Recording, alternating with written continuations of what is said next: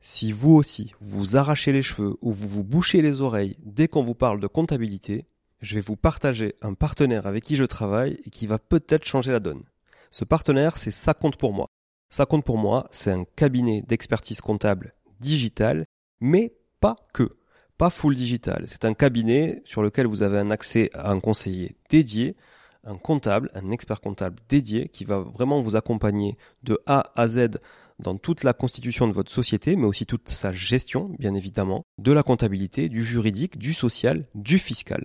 Le tout grâce à une plateforme en ligne hyper intuitive qui vous permettra d'avoir en temps réel et en un seul coup d'œil l'état de votre comptabilité. Ça compte pour moi, c'est une vraie équipe hyper réactive qui vous apporte du conseil au quotidien dès que vous en avez besoin. Ils font aussi partie d'un groupe beaucoup plus gros qui s'appelle Compagnie Fiduciaire et grâce auquel vous pourrez avoir accès à un cabinet d'avocats, un cabinet de gestion de patrimoine et plein d'autres services à 360 degrés. Je vous invite à aller visiter leur site sans tarder, ça-compte-pour-moi.fr tout attaché. Et surtout, si vous voulez contacter, partagez le code MONEYTREE au chargé d'affaires parce que j'ai négocié pour vous un mois de comptabilité offert. Leurs tarifs sont hyper abordables et hyper bien placés, c'est sans engagement et les trois premiers mois sont satisfaits ou remboursés. Bref, je ne peux que vous conseiller de tester et vous serez franchement pleinement convaincu. Bonjour tout le monde et bienvenue sur Money Tree, le podcast qui vous parle d'investissement et de finances personnelles au sens large et sans tabou. Je suis Julien Calamotte, investisseur passionné et auteur du livre à succès S'enrichir grâce à l'immobilier. J'avais envie de partager ma façon d'investir, forcément, mais également de découvrir avec vous de nouvelles façons de faire fructifier notre argent. C'est pourquoi j'ai créé ce podcast pour y recevoir des invités qui nous partagent leur savoir et leurs expériences en toute simplicité. J'espère sincèrement que les échanges que je vais avoir avec l'invité du jour vont permettre d'enrichir vos connaissances autant que les miennes. Je vous souhaite une excellente écoute. Dans l'épisode qui suit, vous allez certainement être comme moi charmé par les services de Ça compte pour moi et de tout ce que nous présente Mathieu en matière de comptabilité et de juridique au service des investisseurs. Alors si c'est le cas, j'ai négocié avec Mathieu après l'enregistrement de l'épisode un code promo vous permettant d'avoir un mois offert pour tester l'outil. Alors ce code, c'est Money Tree, pas très compliqué.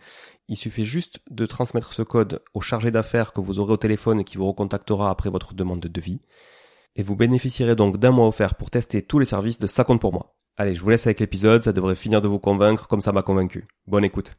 Bonjour à tous, merci encore d'être là euh, sur Monitree aujourd'hui pour ce nouvel épisode. J'ai le plaisir aujourd'hui de recevoir Mathieu Chauveau. Salut Mathieu. Salut. Comment tu vas? Ça va très bien, merci. Bah, je te remercie beaucoup de me recevoir dans, dans tes sublimes locaux. Ils sont euh, assez récents, mais pour le coup euh, vraiment très très sympa, honnêtement. Alors j'ai pas fait le tour euh, partout, mais je les trouve très très chouettes. Mathieu, tu es le fondateur d'une entreprise qui s'appelle Ça compte pour moi. Et, et, et, ça compte aussi pour moi que tu me racontes un petit peu justement quel est ton parcours et que tu nous expliques un peu la, la genèse justement de, de, ça compte pour moi, si tu veux bien te présenter aux auditeurs qui te, qui te connaissent pas déjà. Oui, avec plaisir. merci du coup à toi pour l'invitation également. Euh, donc, euh, je m'appelle Mathieu Chauveau, euh, j'ai 33 ans, euh, je suis expert comptable euh, de formation. Euh, je dirige donc aujourd'hui en effet l'entreprise Ça compte pour moi, qui est un cabinet d'expertise comptable en ligne, qui va faire tout ce que fait un cabinet d'expertise comptable classique, un tel qu'on l'entend, c'est-à-dire de la comptabilité, des comptes annuels, des déclarations fiscales, des formalités juridiques, euh, des bulletins de paie, euh, etc. Euh, tout l'accompagnement et le conseil qui va autour. La différence, c'est qu'on fait ça de manière totalement dématérialisée, 100% en ligne, et on a des clients du coup dans toute la France, même si on est tous basés à Toulouse, et fier, fier d'y être. ouais, alors euh, parenthèse sur ça parce qu'effectivement, euh, bon, je, je, reçois quand même souvent des Toulousains. Alors je sais pas vraiment la facilité. Peut-être que je me cherche un peu de facilité aussi. mais c'est vrai que j'adore enregistrer les épisodes en live aussi. C'est toujours plus sympa. On a des interactions. Et, et, et, même si on sait que beaucoup de business se fait à Paris, bah, il y a quand même du business à Toulouse bah, aussi. Bien sûr. Voilà. on peut parler de tous les sujets. Il y a de, l'investissement, il y a de l'IMO, il y a de la compta en ligne, il y a de la start-up. Euh, voilà. Donc, euh, effectivement, on est, à, on est à Toulouse et tu fais bien de le préciser. Euh, malgré tout, évidemment, tous tes clients sont partout en France. Oui. Ça, ça c'est certain. Euh, et donc... principalement Île-de-France d'ailleurs. Ouais. C'est le reflet démographique. Hein. Ouais, voilà, clairement, très clairement, mais ça, j'en doute pas une seule seconde. Du coup, tu peux effectivement de, nous dire d'où tu viens, en fait, toi. D'ailleurs, t'es toulousain à la base ou Non, c'est pour ça que j'ai pas trop l'accent. Okay. je l'ai pas pris, même si ça fait quand même huit ans que, que je suis là.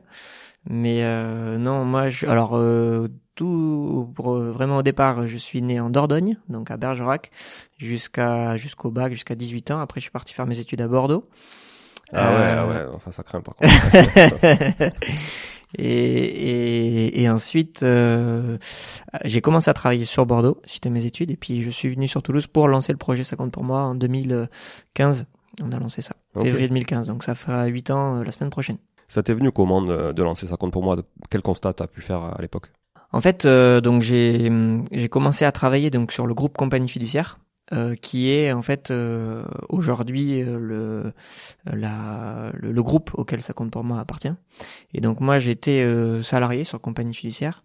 Alors pas encore expert comptable parce qu'en fait pour être expert comptable c'est un cursus un peu similaire à la médecine, c'est-à-dire qu'on fait au début du cursus formation initiale, notamment les cinq premières années, et ensuite les trois dernières années c'est un peu comme l'internat, c'est-à-dire qu'on est en cabinet et puis on, on, on travaille jusqu'à ce qu'on passe euh, le, le, diplôme en fait euh, au bout des de, au moins trois ans en tout cas puisque c'est donc un diplôme niveau doctorat. Et, euh, et les notaires font un peu la même chose aussi. Et euh, donc pendant cette j'étais dans cet interstice là du coup sur Bordeaux sur le bassin d'Arcachon plus précisément à la Teste. Et j'étais salarié dans ce groupe là et a commencé on commençait des réflexions en fait de se dire ça va être quoi le cabinet du futur? Euh, Il y a des changements, la dématérialisation s'accélérait à l'époque, il commençait à y avoir des logiciels SaaS, mais c'était vraiment le tout début. Hein. À l'époque, en 2014, en fait, c'est pas si vieux, hein, le logiciel SaaS, euh, c'est 2014. On... Alors là, même la réflexion, si c'était début 2014. Le logiciel SaaS, juste pour, pour préciser, pour ceux qui, qui, qui savent pas, c'est un donc le SaaS, c'est S-A-A-S, c'est euh, Software as a Service. Mm. Et la différence en fait d'un logiciel que vous installez sur un ordinateur, c'est un logiciel qui est accessible via via le web. Mm. Euh, et qui du coup euh, vous, vous permet effectivement d'y accéder de n'importe où, n'importe quand, sans avoir forcément la même machine toujours euh, reliée. C'est ça, tout simplement. Donc aujourd'hui, on connaît plus que ça, d'ailleurs, mais c'est vrai qu'à l'époque, c'était pas ça, ça c'était tout neuf. Il y avait ça, plus il y a eu une déréglementation importante sur le, le la profession comptable aussi à l'époque. Alors 2012 précisément, mais du coup le temps que ça se digère, notamment sur la publicité, qui était auparavant pour faire simple interdite. Comme dans beaucoup de, de, de, beaucoup de, professions d'ordre, ouais, d'ordre, etc. Hein. Les avocats, les notaires. Oui, les avocats, c'est extrêmement, euh, euh, extrêmement drastique euh, et ils ont toujours pas trop bougé sur le sujet. Des fois, c'est vraiment euh, impressionnant, quoi. C'est la taille de la plaque qui est réglementée. On peut pas, enfin, c'est, on peut pas choisir le nom de son cabinet librement. Alors qu'on est d'accord, ça reste du business, quoi. ça reste un avocat, s'il fait pas de business, il fait rien. non, mais c'est clair. Et les, les experts comptables, c'était pareil. En fait, les experts comptables, ils ont été les premiers euh, marché qui s'est un peu déréglementé, bon sous euh, l'impulsion européenne, et on commençait donc à, à, avoir une vague de déréglementation, un peu plus de publicité, du en ligne qui se développait avec des banques en ligne, etc. Bref, on voyait tous ces indicateurs là, et il a fallu commencer à réfléchir de qu'est-ce qu'on va faire nous dans tout ça parce qu'on sait qu'on va pas continuer à pouvoir faire le business as usual euh, comme on a toujours fait, euh, que le client il amène sa boîte à chaussures et puis euh, on saisit à la main et après six mois après sa clôture on lui dit tenez votre bilan merci au revoir. Il y en a qui marchent comme ça encore. Ouais. Ouais. Pas ça ça ça il n'y en a plus beaucoup parce que bah souvent ils survivent pas. Alors avec le Covid ça fait d'ailleurs beaucoup de beaucoup d'écrémage entre guillemets. De coup beaucoup de ces cabinets se sont fait racheter par des plus gros on en profitait justement, c'est les plus gros pour les pour racheter et structurer ces reprendre ces clients là euh, et structurer les cabinets. Mais oui, il y en a encore quelques-uns, mais ça ça mais ça pas duré. Ça m'étonne pas parce que je, je vois sur les réseaux sociaux des fois des investisseurs qui prennent en photo des des liasses de tickets de caisse qu'ils vont apporter à leur comptable. Alors ça pas chez nous.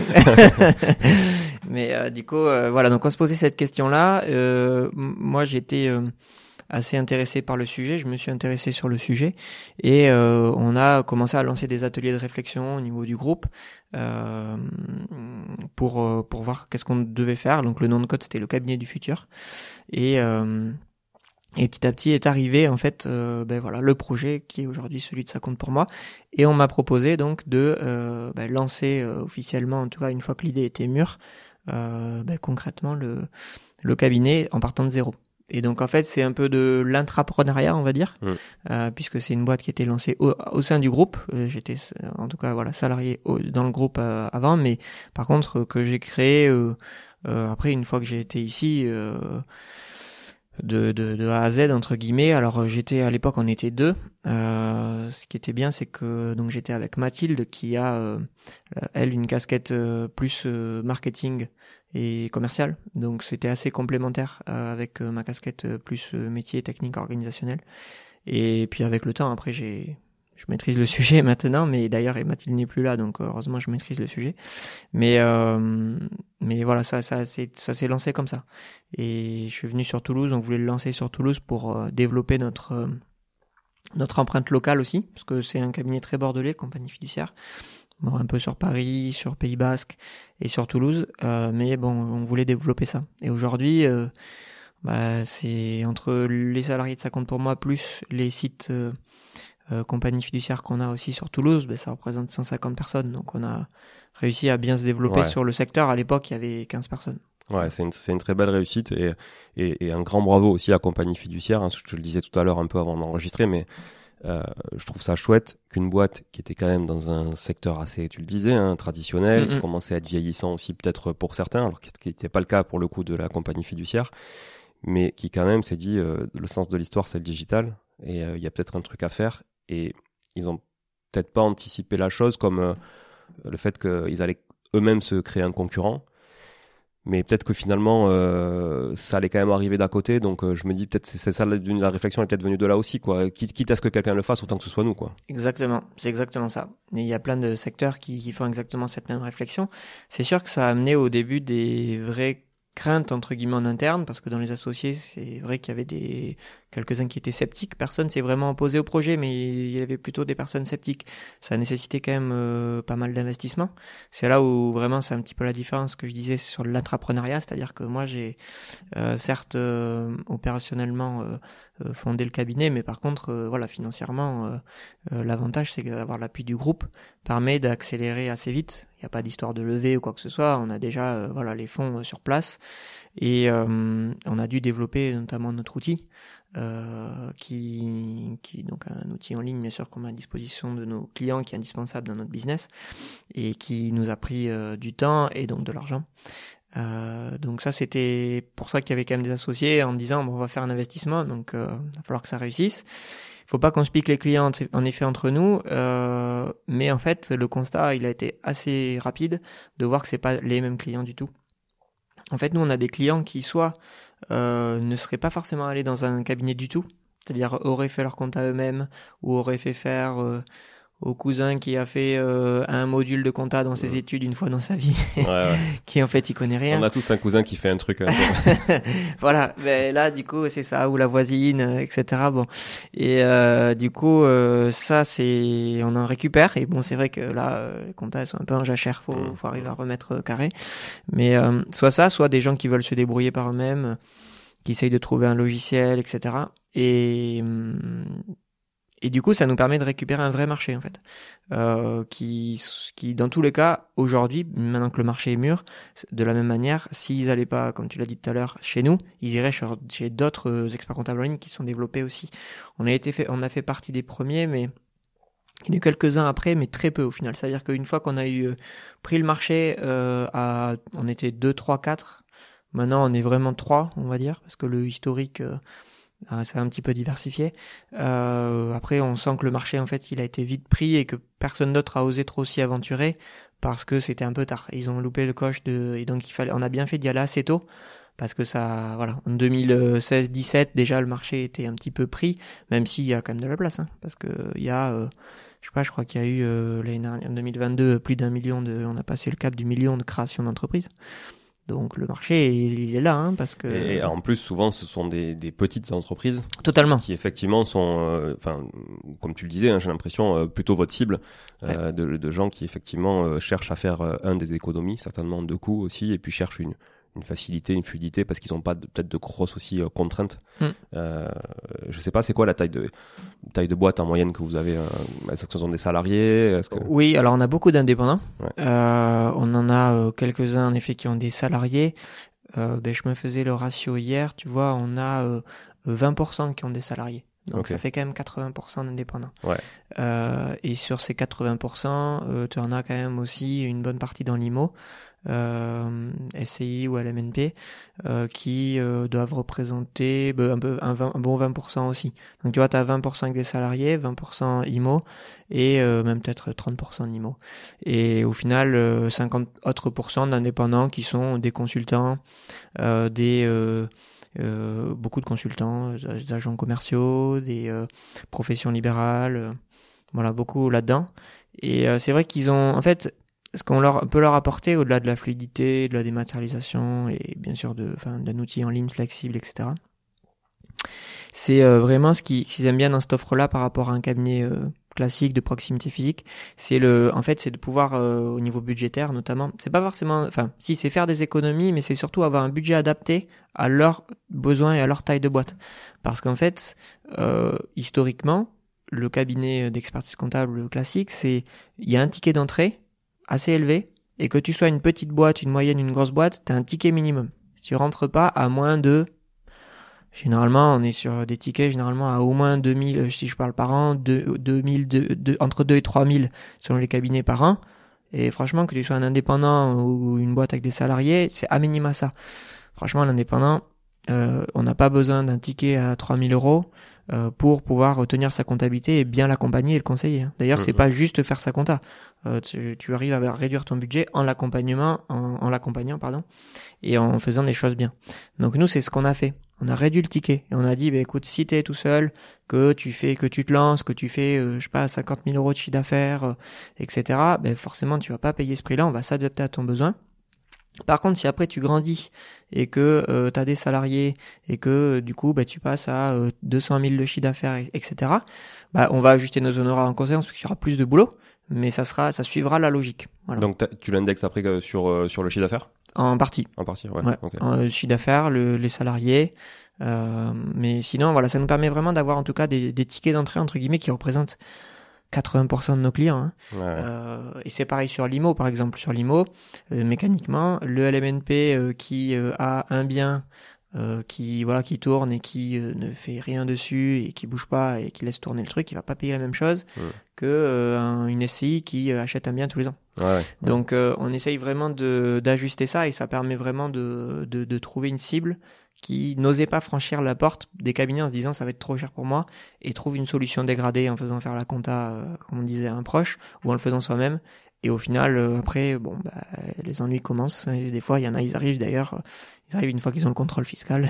ouais, ouais. Et du coup, on doit rattraper quelques années. Ça, ça nous arrive, ouais. souvent. Dans l'IMO notamment. Ah ouais? Bah, les LMNP qui savent pas qu'il fallait faire. Ah, qui ont pas déclaré. Qu'il fallait pas, qui savaient pas qu'il fallait ils ont déclarer. Pas, ils ont pas fait, ils ont pas, ils ont pas leur liasse fiscale. Ouais. Ils sont, ouais, ok. Donc, euh, okay. puis bon, au bout de 2-3 ans, euh, le fisc, ils leur disent, euh, attendez, vous avez rien déclaré. Ah, fallait que je déclare. Ouais, d'accord. Voilà. Ouais. On entre en jeu. Du coup, tu, par exemple, je suis, on va prendre un exemple. Euh, voilà, je, je, je, je suis entre, je, je, suis salarié.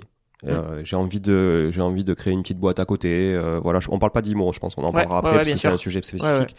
Mais j'ai envie de créer une petite boîte parce que je fais un peu de consulting ou voilà, je fais, j'ai envie d'avoir une activité un peu freelance. Euh, Qu'est-ce que tu peux m'apporter toi du coup et combien ça va me coûter? Mmh. Alors, euh, si c'est sur euh, un business euh, prestat de service comme ça, nous on a des tarifs euh, assez normés et très clairs pour justement que tout le monde puisse s'y retrouver. Donc là, tu vois, c'est 79 euros hors taxe par mois. Euh, et là, avec ça, en fait, tu vas avoir déjà toutes tes obligations euh, comptables et fiscales qui vont être remplies. Donc bien sûr, tu vas avoir ton bilan comptable, ta liasse fiscale qui va avec, euh, la déclaration DIS, la déclaration de TVA, si tu es en tout cas en TVA euh, simplifié. Donc annuel euh, Ouais, annuel. Ouais. Si euh, après on a des déclarations mensuelles, ben là il y a un petit supplément parce que bah, forcément il y a plus de boulot. Euh, mais sinon, donc tu as toutes tes obligations de, de base, donc bien sûr la, la CFE, euh, tout ce qui va avec. On, on, te donne toutes les infos que tu as à remplir aussi, éventuellement sur la déclaration d'impôt sur le revenu, etc. Vous gérez l'interface euh, sur, euh, sur impôt.gouv par exemple? Ouais. Vous gérez Ouais, c'est vous qui gérez les déclarations là-dessus. Oui, nous on le fait même en direct en télédéclaration, Ouais, en un télédéclaration, logiciel ouais, spécifique. Ouais, donc, on Donc- vous donne, on vous donne les, les, les- on vous, on vous donne l'autorisation, quoi, les codes, Exactement. et on délègue le truc. En gros, c'est du clé en main, t'as rien à faire. T'as tout ce que t'as à faire, c'est de nous, nous- de se connecter au logiciel qu'on va te mettre à disposition et nous dire à quoi correspondent tes flux bancaires.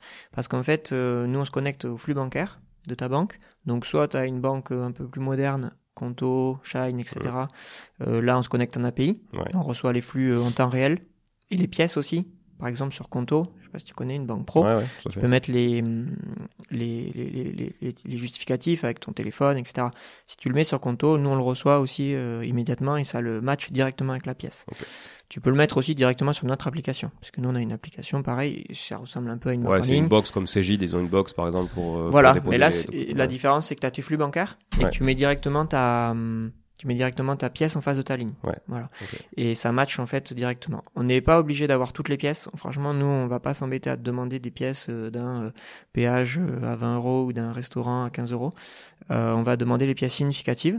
On va partir du principe que bah, les pièces, euh, les petites, plus petites pièces, c'est à toi de les de les conserver euh, en cas de contrôle. Euh, Nous, on n'est pas là pour faire l'inspecteur des finances publiques. On est vraiment là pour sortir, voilà, un bilan qui est fiable selon les informations que l'on a et du coup vraiment faire en sorte de d'avoir bah, un bilan cohérent et d'avoir une liasse fiscale qui va bah, être clean par rapport aux règles fiscales. Donc on va on a des affectations euh, à faire. Donc c'est-à-dire qu'en fait en face de chaque ligne notre logiciel il a un algorithme intelligent qui permet de reconnaître les libellés notamment et l'effet d'expérience. Tu as une ligne bancaire où il y a marqué EDF, bah, ça va te proposer la catégorie électricité. Euh, Orange, ça va te proposer téléphone.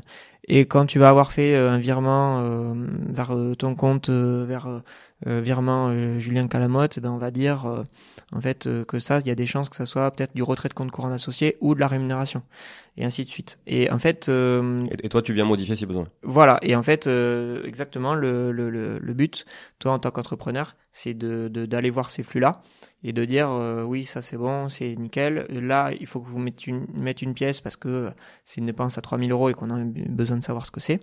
La TVA se met automatiquement en fonction de la catégorie qui est utilisée. Euh, voilà, on peut mettre des commentaires, etc.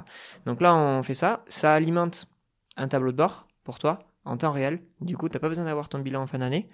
Ouais, ou de, ou de, de solde d'intermédiaire de gestion, de, de projet de bilan. Exactement. En fait, quand tu affectes tes lignes, ça permet mécaniquement de, de savoir bah, combien tu as fait de chiffre d'affaires, combien tu as dépensé dans telle catégorie, et d'avoir en effet une approche de résultat.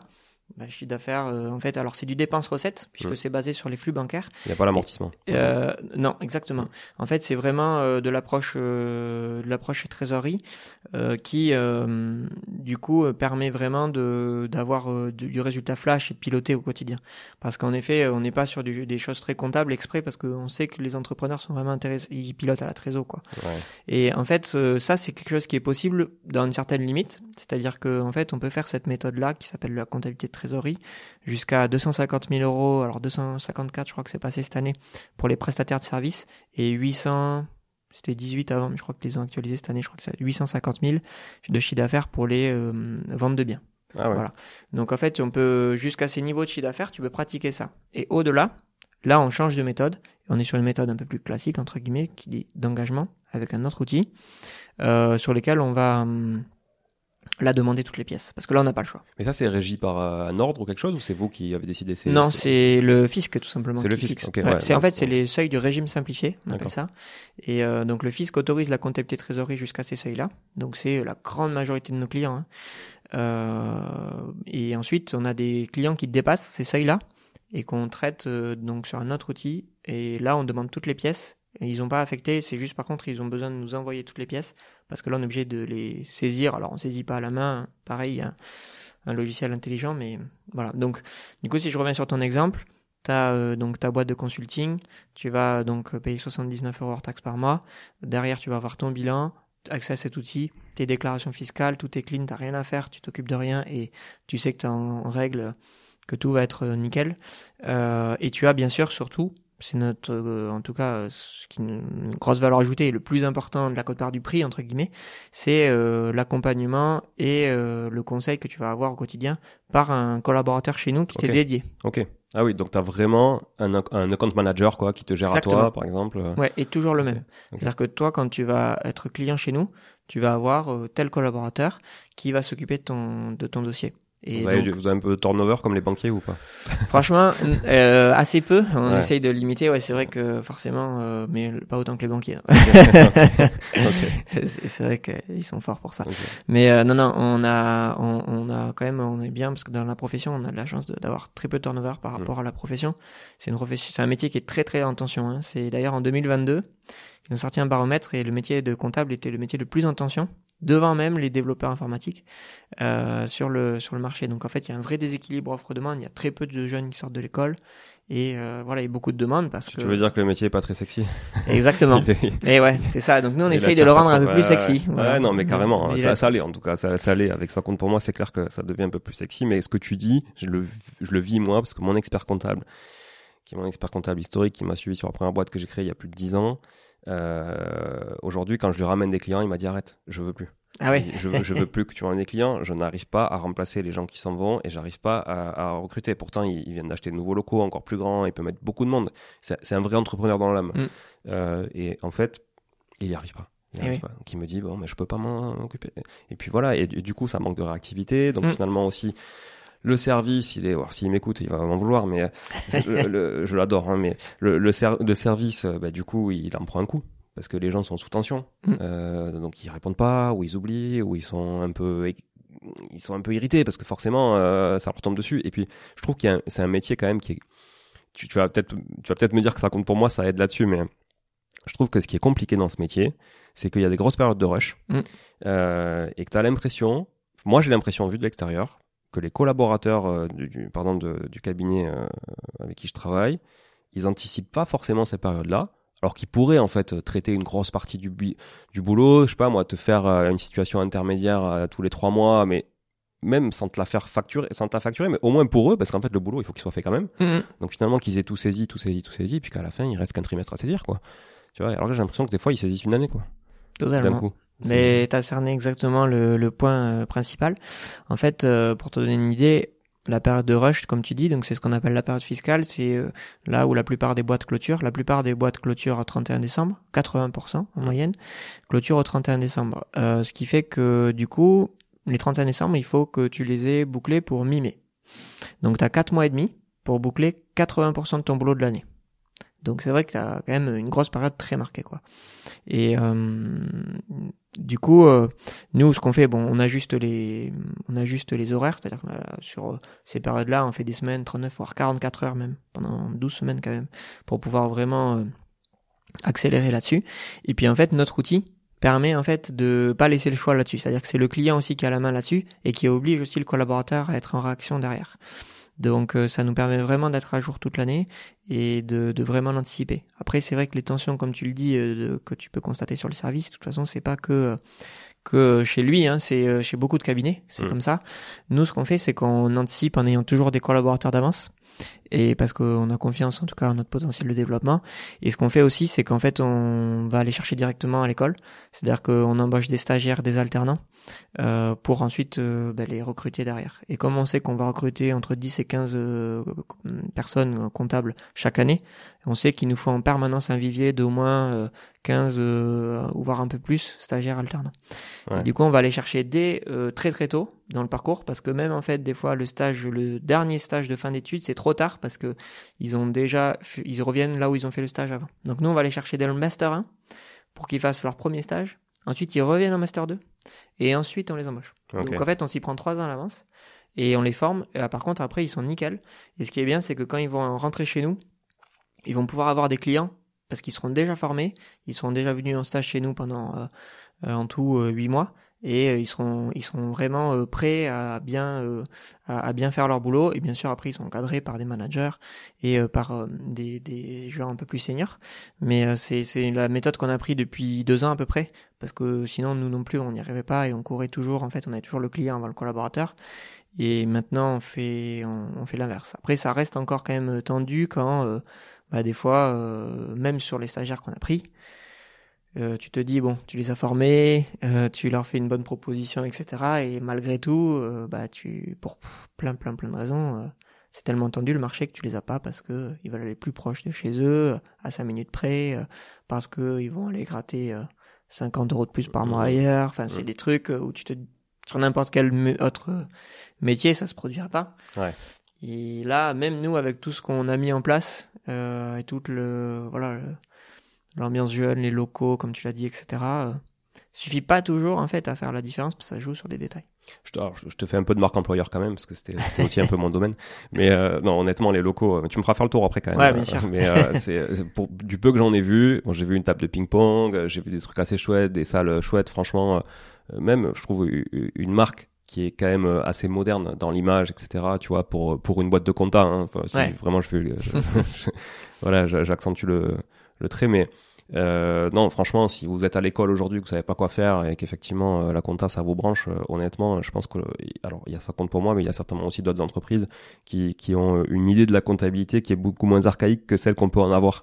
Totalement. Et, et, là, je le constate ici en étant dans les locaux. C'est pour ça que j'aime bien aussi me déplacer dans voilà dans le mm. fief à chaque fois pour pour enregistrer parce que c'est je trouve ça chouette. Voilà. Euh, on va parler un peu de d'immobilier, si tu veux bien, ouais. euh, parce que je sais que c'est un sujet qui, qui t'intéresse. Hein. Tu, tu, me disais tout à l'heure que du coup, tu écouté des podcasts, donc on, on, on, salue euh, Mathieu Stéphanie parce que tu écoutes la Martingale. On salue aussi Jérémy Nabé sur Ça fait un bail. Tu m'as dit que tu écoutais le, podcast, donc euh, on leur fait un petit coucou. C'est des podcasts évidemment que j'écoute et sur lesquels je suis passé, donc euh, je ne peux que vraiment confirmer que c'est des choses intéressantes, en tout cas en termes de, de valeur délivrée. Euh, donc tu disais que dans les 80% de, de, de, freelance en gros ou de petits entrepreneurs que tu, enfin, c'est pas péjoratif, hein, ouais, je déteste le mot petit, en plus je l'écris dans mon livre, mais euh, parmi ces 80%, tu avais une bonne partie d'IMO. Mm. Euh, qu'est-ce qu'aujourd'hui tu peux apporter à un investisseur immobilier qu'un comptable traditionnel, on mm. comme ça, ne, pour, ne pourrait pas apporter, que je sois en LMNP, mm. euh, au réel évidemment, parce que c'est tout l'intérêt, euh, voilà euh, ou que je sois en SCI, à l'IR comme à l'IS. Hmm. Bah la, la, première différence déjà, c'est que on a, on en a, on a beaucoup de clients de ce type-là. Donc on a vraiment une vraie, je dirais pas peut-être une spécialité parce que ça serait un petit peu prétentieux de dire ça, mais on a une vraie connaissance du sujet. Donc on a une vraie connaissance des enjeux. Et ça c'est quelque chose qu'on a développé beaucoup pendant le Covid. Parce que bah je pense que la le sujet de l'IMO s'est beaucoup aussi développé, enfin a pris encore un petit bond supplémentaire avec le Covid, les gens s'y sont intéressés, etc. Et euh, on, on, commençait à investir pour certains post-Covid, euh, en plus quand euh, les taux étaient bas, l'IMO était euh, était pas trop haut, donc c'était c'était une bonne période. Et en fait, on a nous sorti beaucoup de choses là-dessus, de, simulateurs, de moi je fais beaucoup de contenu, je fais pas mal de contenu sur LinkedIn moi principalement, et voilà on a sorti beaucoup de choses là-dessus. Et en fait, en effet, on, là on a eu quand même une bonne vague à ce moment-là d'investisseurs IMO qui nous ont rejoints. Donc ça nous a permis vraiment de bien connaître le sujet, de bien creuser parce qu'on avait vraiment tout bien étudié. Je fais assez souvent des lives par exemple sur euh, quel statut choisir pour son investissement locatif. Et donc vraiment la première euh, la première chose ça serait ça et c'est typiquement comme on connaît bien le sujet, c'est de savoir dire justement à quelqu'un euh, qui ne se serait pas fait accompagner jusqu'à présent parce que c'est aussi que bon bah on en parlait un petit peu tout à l'heure des fois c'est juste ils ont fait une formation avec le CPF ou ils ont fait ils ont lu un livre bon enfin bref fait un peu rapidement et du coup ils pensent qu'ils ont la méga bonne idée etc et en fait euh, c'est pas toujours la bonne.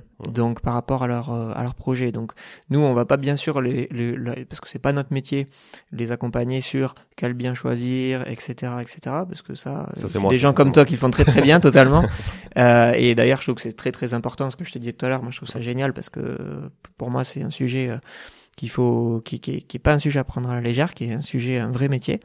Et euh, nous, là où on va pouvoir apporter, par contre, c'est de dire est-ce que le statut fiscal, tu vois déjà, est-ce que c'est LMNP, est-ce que c'est SCI, euh, est-ce que même c'est pourquoi pas revenu foncier parce que tu as des travaux, etc. Donc il faut, il faut déjà il y a un vrai accompagnement là-dessus. Ensuite, une fois que tu es là-dessus, il faut quand même aussi être sûr de faire les bons choix. Typiquement, nous, on a des fois euh, euh eu des, des LMNP qui n'avaient pas décomposé euh, forcément leur, euh, leur, leur immeuble. Alors, petite parenthèse technique, du coup, mm. technique comptable fiscale, c'est qu'en fait, quand tu achètes un, un bien, donc notamment en LMNP ou en SCI à l'IS, tu vas pouvoir amortir ce bien.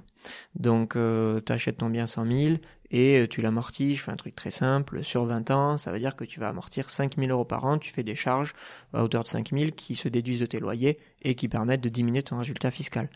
Sauf que. Sauf que tu peux, euh, c'est pas aussi simple parce que en fait, euh, on peut faire ce qu'on appelle de la décomposition de l'immeuble. Déjà, il y a une cote par terrain, t'es un petit peu obligé de sortir parce que c'est pas un petit peu, c'était totalement obligé euh, parce que l'administration fiscale ne tolère pas l'amortissement du terrain. Ça représente quoi en moyenne, en proportion? Euh, nous, ce qu'on fait, c'est qu'on a une règle assez simple, c'est qu'on prend euh, 15% sur toute la France, sauf 20% en Île-de-France. Ok. Parce que bah, mécaniquement, c'est logique. D'ailleurs, si on devait aller par là, il y aurait certaines régions de France où on ferait un peu la même logique. Pourquoi? Parce qu'en fait, euh, bah, le, les- le prix de l'immobilier est plus élevé en Île-de-France. Et c'est pas parce que les immeubles ils sont plus beaux ou mieux faits, c'est parce que le- c'est le terrain Le qui coûte foncier, plus cher. ouais, voilà. ouais. Donc mécaniquement, on prend une cote par terrain plus importante.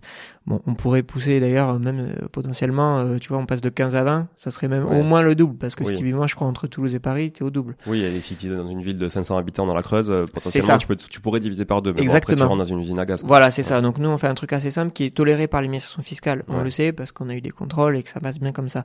Même d'ailleurs, la vraie réalité du marché, ce serait de prendre quelque chose de plus élevé, hein, parce que le foncier représente plus que Ouais. que 20% d'un d'un bien, hein, franchement, euh, surtout dans les grosses les grosses villes, quoi. Donc euh, bon, c'est toléré, on le fait. Donc cette partie-là, elle n'est pas amortie. Et ensuite, sur le reste, on décompose entre le gros œuvre, euh, les, euh, les agencements, euh, les installations. Donc en gros, on va découper bah, donc la partie gros œuvre, ça c'est assez facile à identifier. Après, il y a toute la partie bah, peinture, sol, etc. Et ça, même, même quand t'achètes et que t'as pas fait de travaux Oui. Ouais. Même quand en fait, là ce qu'on prend, c'est qu'on prend des codes par forfaitaire aussi. Donc c'est alors là, je ne serais pas de sortir exactement, mais je crois que c'est 50% pour les grosses œuvres, 25% pour les installations, euh, 25% pour les agencements et euh, le reste, il me manque un 25%. euh, je, bah, il y a 15% pour le terrain. Et il me manque un 10%. euh, c'est euh, équipement, euh, je sais plus, euh, voilà, alors la cuisine, les choses comme ça. Mais en fait, ce qu'on fait, c'est qu'on le fait pas au réel, sinon ce serait trop compliqué. On le fait euh, forfaitairement, voilà, comme ça. Et ensuite, une fois qu'on a découpé ça, eh ben, chaque composant va avoir une durée d'amortissement différente. On va amortir le gros œuvre sur beaucoup plus longtemps, mécaniquement, que les agencements qu'on va renouveler plus Parce que rapidement. ça va moins s'abîmer. euh, Exactement. Donc ça, c'est la logique. Et qu'est-ce que ça permet fiscalement? Ça te permet d'optimiser parce que tu vas amortir plus fort les premières années, parce que tu vas, hum, au, au lieu de d'amortir, euh, ben, notamment, enfin, toute la partie euh, hors gros œuvre va s'amortir très rapidement parce qu'on est sur du 10-15 ans. Et euh, du coup, tu amortis plus fort au début et ben, moins fort sur la suite. C'est-à-dire qu'au global, tu vas amortir pareil, mais tu amortis plus fort au début. Et à quoi ça sert d'amortir plus fort au début? Typiquement, tu es en LMNP. Quand tu vends ton bien, les amortissements, ils comptent pas dans le sujet du, de la vente. De la valeur nette comptable comme Exactement. une SCI Alias. C'est-à-dire que voilà, donc quand tu es en LMNP, il y a un vrai intérêt parce que tu amortis fort au début, donc ça va te faire plus de charges et potentiellement bah, te- t'éviter de l'impôt sur le revenu. Euh, et si tu vends ton bien au bout de 10 ans et que tu avais amorti fort, bah, ça t'a permis en fait d'amortir fort et quand tu vends ton bien, de toute façon ta plus-value elle est calculée sur prix de vente moins prix d'achat. Peu importe combien tu as amorti. Donc au final, ça a un vrai intérêt de faire ça. Et ça, euh, du coup, bah, tout le monde ne le sait pas. Et quand tu fais ta compta soi-même, t'as pas les bons, les bons montants, euh, tu sais pas qu'on peut le faire, et t'amortis ton truc euh, un peu euh, à l'arrache, entre guillemets, désolé pour l'expression, sur euh, 30, 40 ans. Et puis, euh, voilà. Alors, euh, c'est sur un bien, tu vois, euh, pas forcément important euh, en termes de valeur, ça n'a pas forcément un gros impact. Mais quand tu commences à avoir un peu de volume euh, en bien ou en tout cas en valeur de bien, ça, ça a des impacts un peu plus forts. Ça peut typiquement euh, te faire basculer ou non à payer de l'impôt sur le revenu, euh, déficit ou pas quoi. Donc ça, tu vois, c'est des, c'est une, une expertise entre guillemets que nous on a développé. Tu vois, on s'est développé des règles par rapport à ça qui nous permettent vraiment d'accompagner bien les clients là-dessus et d'optimiser fiscalement Ouais, ouais, d'accord. au-delà du choix Mm. du statut juridique. Et après, ce qu'ils vont pouvoir avoir, bien sûr, au-delà d'un cabinet classique, mais ça c'est comme les autres entrepreneurs, c'est l'accès à l'outil en ligne euh, qui leur permettent aussi de suivre euh, vraiment euh, comme il faut bah, leur flux et euh, de voir au lieu de se connecter à la banque en fait ils se connectent directement sur leur euh, sur leur application et ils voient bah, les loyers qui tombent ils peuvent les catégoriser d'une certaine manière pour voir où, où ils en sont euh, etc etc faire un suivi plus parce que sous notre outil on a tout un outil de recherche aussi sur les flux. Donc euh, si tu veux euh, revenir enfin faire une recherche spécifique sur euh, tel locataire etc tu peux avoir euh, des résultats de recherche très fins en fait. Et des filtres aussi assez importants. Donc que les on a beaucoup d'investisseurs immo qui sont qui le qui s'en servent pour suivre leur caution pour suivre euh, des choses comme ça. Ouais, ouais, ouais. donc ça peut permettre en fait de voilà d'avoir ça. Euh, et puis on leur euh, on a euh, on a euh, Euh, vraiment, en tout cas, euh, la l'assurance entre guillemets, mais ça, bon, il va l'avoir chez n'importe quel expert comptable, mais c'est quand même important. C'est euh, vraiment que ça soit bien fait dans les règles et que c'est pas encore une fois parce que j'ai juste un bien IMO comme ça vite fait qu'il faut que je le fasse vite fait. C'est c'est super important de si on veut vraiment profiter des avantages fiscaux de ces dispositifs là, bah faut bien le faire en fait tout simplement. Sinon, c'est requalifié en fait en revenu foncier et là. là l'imposition quand elle rattrape, ça fait mal. Ça fait mal. Ouais. Ça fait mal. Mais d'ailleurs, donc tout à l'heure, je reviens sur le, les flux bancaires. Tout à l'heure, tu, tu parlais des banques en ligne où c'était facile avec des connexions API, euh, donc de, de, de, se connecter. Bon, on va pas rentrer dans les termes techniques API et tout, vous ferez vos recherches sur Google, hein, mais euh, voilà, c'est ce qui permet aujourd'hui à tous les web services de fonctionner. Euh, si par exemple j'ai moi je suis donc je suis multibancarisé comme beaucoup d'investisseurs. j'ai un compte euh, caisse d'épargne banque courtois CIC machin bref un peu partout peu importe euh, Est-ce que vous pouvez vous connecter quand même à toutes ces banques Oui. Ouais, pour que je puisse lettrer automatiquement, enfin en tout cas euh, pointer automatiquement à chaque fois mes loyers et autres. Ouais, ça c'est possible. on se connecte à toutes les banques, c'est juste qu'on n'utilise pas la même techno. L'API c'est pour euh, donc les banques qui l'ont et qui d'ailleurs une parenthèse, toutes les banques sont censées faire de l'API depuis 2016 ou 17. Ah ouais. Ouais. Donc, euh, mais sauf que bon, bah, voilà, franchement, les banques, enfin, qui va exiger, enfin, va aller dire aux banques, vous devez faire ça? c'est, c'est, c'est, voilà, c'est eux qui, c'est les rois. Donc, euh, du coup, euh, c'est pour ça que les nouvelles banques ont directement fait ça, ça ce qu'on appelle la DASP2. Ouais. Mais euh, en fait, du coup, les anciennes, elles sont à l'ancienne. Et l'ancien techno, qui marche très très bien pour le coup, c'est pour ça qu'elles ont pas envie de changer, c'est ce qu'on appelle le BIX. Donc, les flux EBIX, c'est des flux en fait qu'envoie la banque directement de manière totale sécurisé vers notre serveur et que nous après on met à dispo. La petite, euh, le petit inconvénient de l'EBIX, c'est juste que c'est pas immédiat, contrairement à l'API. À l'API, on rentre ses, son, son token et, sa clé, pardon, et, et, tu as directement tes flux. Le BIX, il faut signer un papier que nous, nous on l'envoie à la banque parce qu'on a des partenariats avec toutes les banques, des partenariats, pardon. Et, on, et ensuite, euh, la banque le réceptionne, le temps qu'elle traite. Donc le papier, c'est moi qui le signe. Euh, exactement. C'est moi qui le signe. et toi, tu. Nous, en fait, on te, on te dit euh, signe là. Euh, pour, euh, on a un, papier différent pour chaque banque. Enfin, un papier, euh, voilà, dématérialisé bien sûr, mais. Et, et ensuite, nous, on l'envoie à la banque. Et selon les banques, il y a deux semaines, deux trois semaines de, de petits délais. Mais on, on, on, rattrape quand même l'antériorité, si tu veux. Mais mais il y a quand même le temps de mise en place qui est un peu plus long. Après, on peut avoir autant de banques, tu peux avoir autant de banques que tu veux. Nous, on concatène tout en fait. Donc, tu peux soit avoir ta vue par banque ou toutes les banques concaténées. Et donc là, tu conseilles, euh, est-ce que tu conseilles aux investisseurs d'avoir vraiment un compte sur, les, sur lequel il n'y a que les flux euh, ah oui, totalement. loyers et charges relatives à l'investissement quoi. Ouais. Parce que ça c'est le bordel souvent en fait. C'est euh, le surtout le mec qui a un ou deux biens, c'est souvent le bordel. C'est ouais, franchement, euh, alors c'est c'est pas obligatoire, hein, mais euh, notamment par exemple pour un MNP. Mais non non ouais, clairement, franchement c'est indispensable. Nous on incite clairement nos clients à le faire. Et si c'est vraiment le bazar, bah on se permet aussi d'ajuster les honoraires parce qu'en fait nous on perd beaucoup de temps. Euh, lui aussi, hein, parce que des fois c'est, euh, il prend tous les flux et il est, euh, soit il les identifie, il est sur ligne ou autre. Enfin, après il nous, il nous scanne le, relevé. Enfin, ça, nous c'est pas notre façon de fonctionner. Et même pour lui, il perd vachement de temps. Pour au final, franchement, si tu négocies pas trop mal avec ta banque, t'as pris le prêt chez eux, ils vont pas t'assassiner sur le, le compte, voire et normalement ils sont censés te faire un bon truc. Ouais, même souvent le compte est gratuit, mais par contre ça implique d'avoir une carte spécifique sur ce compte pour faire les dépenses avec ce compte, pour éviter les flux, ouais, euh, les flux tu peux éviter la carte bleue parce que c'est vrai que Bon, si c'est, ça dépend les, les travaux. Ouais, quand t'as acheté des trucs de déco, des machins, tu vas chez Centracor acheter un truc. Ouais, c'est, c'est quand même chiant de te faire l'avance avec un compte perso, puis de te refaire un virement. Puis, euh, Après, euh, voilà, il y a les, les, les banques en ligne qui sont moins chères, mais euh, chez lesquelles tu vas pas faire de prêt. Ouais, c'est ça. Donc autant, enfin, pour moi, quand t'as fait un prêt dans l'IMO, autant avoir un prêt dans ta banque, Bien sûr. un compte dans ta banque, pardon, et négocier là avec eux. Et franchement de toute façon c'est pas les frais de compte qui les intéressent c'est le prêt enfin je veux dire donc euh, si tu as en plus ton compte par exemple perso ce qui est souvent le cas quand tu as un bien tu as tout au même endroit t'es pas encore bancarisé parce que t'as pas plusieurs biens comme ça peut être ton cas euh, il va enfin le banquier il serait il faut faut pas hésiter il faut lui dire qu'il il offre ou qu'il soit un peu agressif euh, des fois, nous, on le voit, enfin, c'est, où c'est 2 euros, 50 euh, par mois, enfin, c'est... Non, mais c'est, c'est que dalle, enfin, je veux dire, quand on investit euh, sur des biens à plusieurs euh, centaines de milliers d'euros, ou même dizaines de milliers d'euros, mais au bout d'un moment, il faut, faut pas faire le, le ratch sur, sur 2 euros de carte Après, bancaire. on en a très peu, hein. franchement, on a extrêmement peu qui sont, qui ont pas un compte dédié. Ouais. Hmm. Quitte à avoir un compte, parce que des fois, ça leur fait peur de dire, ouais, mais ils vont me mettre un compte pro. Non, vous pouvez avoir un compte particulier, hein. Ouais, sur du LMNP, c'est pas un souci. Sur la SCILS, c'est plus, plus, complexe. Mais, euh, mais sur, euh, sur LMNP ou même SCILIR, mm. où il n'y a pas les mêmes obligations, euh, pas de problème. Ok. Et euh, du coup, combien ça me coûte en LMNP si j'ai un bien, deux biens, trois biens, quatre biens, cinq biens Ouais, alors nous, euh, sur le donc euh, LMNP ou SCI, c'est la même chose. Ok. C'est 49 euros. Ce qui n'est pas forcément le cas dans un cabinet d'expertise comptable. Mm. euh, voilà. Voilà. Oh, pardon, je t'ai coupé, Oui. c'est combien? 49 49 euros. Nous, c'est par contre, oui, c'est non, c'est tous les tous les mêmes. Et après, ça va évoluer à fonction. Par mois, hein, je précise. Oui, par mois, gars, pardon. Ils sont pas, ils sont là pour gagner de l'argent quand même aussi. Hein. Ouais, c'est 49 ça. euros par an. Ouais, ouais. Et encore une fois, ce qui vraiment, ce qui est important, c'est euh, l'accompagnement qu'il y a derrière.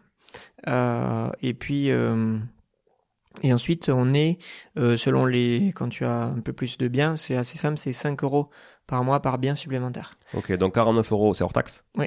49, bon, parce que LMP, Oui. on récupère pas Oui. TVA, donc, euh, vrai. Donc, euh, 49 euros, donc on est à peu près à 60 euros, quoi, on va dire, à TTC. Mhm. Euh, ça, c'est par mois à l'année, et donc vous occupez absolument de toute la comptabilité, le conseil, le suivi, le tableau de reporting et l'établissement du bilan de l'IS Ouais. fiscal. Exactement. Euh, vous faites la déclaration de l'IS fiscal. euh, Oui, et on te dit combien déclaré sur ta, combien reporté dans quel cas ouais, sur ta déclaration de revenus. qui reprend les déficits sur les dix dernières années, j'imagine. Exactement, voilà, oui. voilà. Oui, c'est vrai qu'on n'en a pas parlé de ça. Il y a une autre, une autre spécificité technique très importante sur le LMNP aussi. Ouais, c'est la variable d'ajustement du déficit. euh, les déficits reportable. reportables et les amortissements reportables. Mm. Et ça, c'est très complexe. Hein. Ouais. Le, ce qu'on appelle l'article 39C du CGI. Donc là, c'est euh, si je fais la parenthèse là-dessus, c'est euh, encore une fois, et là, mais on a vu plein qui les ont pas reportés. hein. C'est qu'en fait, tout à l'heure, on a parlé des amortissements.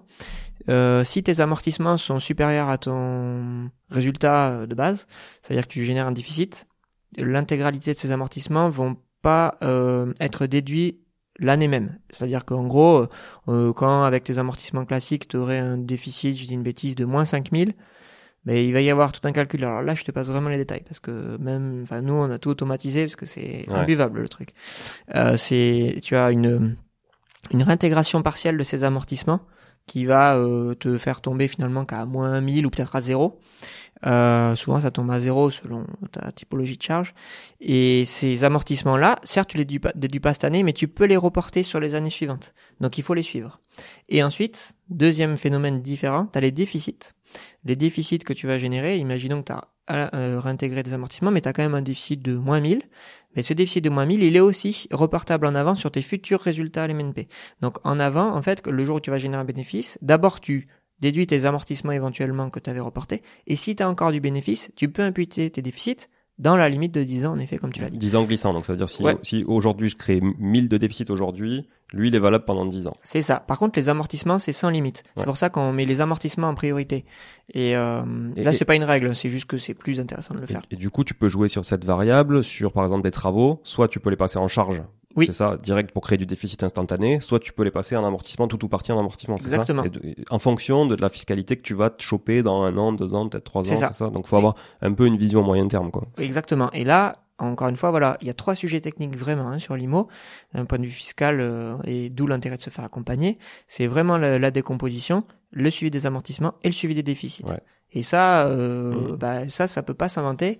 Et comme on disait tout à l'heure, bah, c'est un métier en fait. hein. C'est et, nous, on a nous-mêmes, on a vraiment voilà beaucoup travaillé le sujet et pour qu'on soit vraiment optimisé au maximum. Et en fait, on a automatisé euh, euh, avec nos outils tout un tas de choses qui fait que quand on clôture un bilan, on sait exactement la, la disposition idéale entre ces trois leviers-là pour vraiment t'optimiser fiscalement ton truc. Et ensuite, on te délivre ton, ton, ton résultat en disant, tu reportes ça sur ta déclaration de revenus, tu as encore tant de déficit, tu as tant d'amortissements à reporter, et ainsi de suite. Ouais, tu mets tel montant dans telle case, et Voilà. après t'as t'as plus qu'à faire ça. Donc Ok. tu as tout euh, clé en main, encore une fois, comme on disait tout Ouais, à l'heure. ouais. Ok. Bon, chouette. Donc 49 euros hors taxe, 5 euros par bien supplémentaire par Oui. mois. La différence avec euh, certains autres euh, euh, confrères ou avec des outils en ligne qui existent sur le sujet, c'est que nous, sur les biens supplémentaires, on rajoute juste un prix mensuel, alors que souvent la plupart rajoutent un forfait. Le fait de racheter un bien, ils te disent c'est genre euh, plus euh, 200 euros one shot au moment de l'achat du bien et ça augmente aussi ton forfait. Nous on n'a pas ce, nous on a simplifié, on n'a pas ce forfait one shot en fait. On est juste sur du mensuel de l'abonnement que tu arrêtes à tout moment. On l'a pas dit tout à l'heure, c'est sans engagement. Tu peux l'arrêter à tout moment euh, sans, sans préavis, euh, Ok. pas de problème. C'est un abonnement. Ok.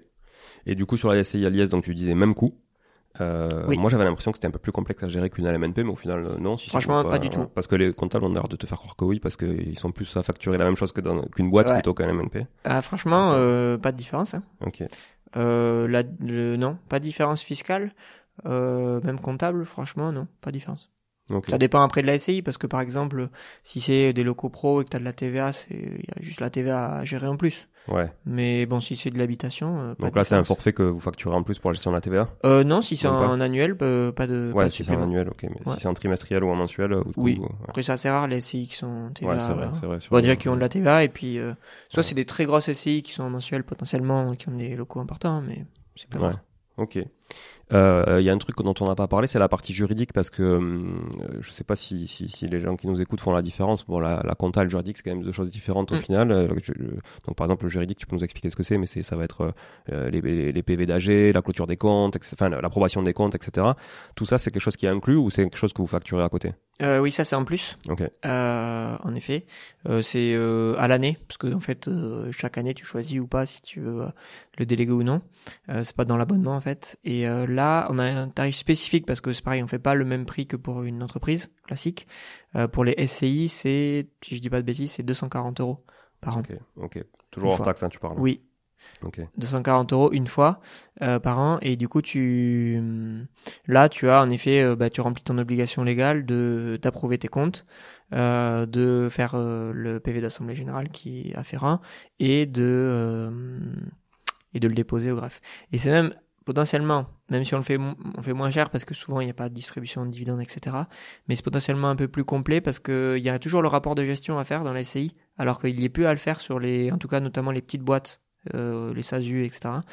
Euh, donc au final, c'est un peu plus complexe entre guillemets hein, juridiquement de clôturer une Ouais. SCI annuellement, euh, juridiquement, que qu'une petite boîte. Mais euh, pour autant, on, on fait un tarif adapté aussi parce que bon, ben on sait que c'est pas euh, les mêmes enjeux.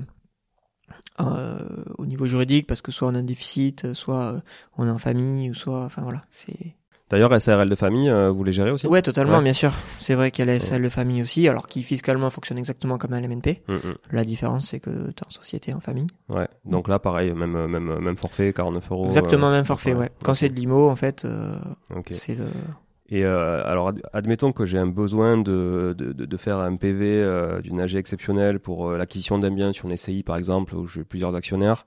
Euh, et, et donc, euh, est-ce que ça, vous, vous le gérez du coup? C'est un- c'est c'est- c'est quoi? C'est du, c'est du one shot à chaque fois Vous facturez Ouais, c'est besoins? one shot. Ouais. On peut le faire aussi, ouais, c'est one shot. Là, je pourrais pas te dire le tarif, mais euh, on va être euh, à peu près dans le même tarif que pour une Ok. AGOA, à peu près, mais ouais, ouais, c'est one shot. Oui, ou des fois, il y a besoin de faire un PV pour la banque, par exemple, quand tu Ouais, débloques pour- ton emprunt aussi. Pour l'emprunt, exactement, Mm. quand, quand effectivement il y, a, il y a des cautions notamment solidaires ou des Ouais. choses comme ça, enfin Exactement. personnelles. hein. Oui, oui. Ok. Ça, on s'en occupe. De toute façon, euh, tout ce qui a trait de près ou de loin à du juridique, de la comptabilité ou de la paye, euh, pour n'importe quelle entreprise, euh, on le fait.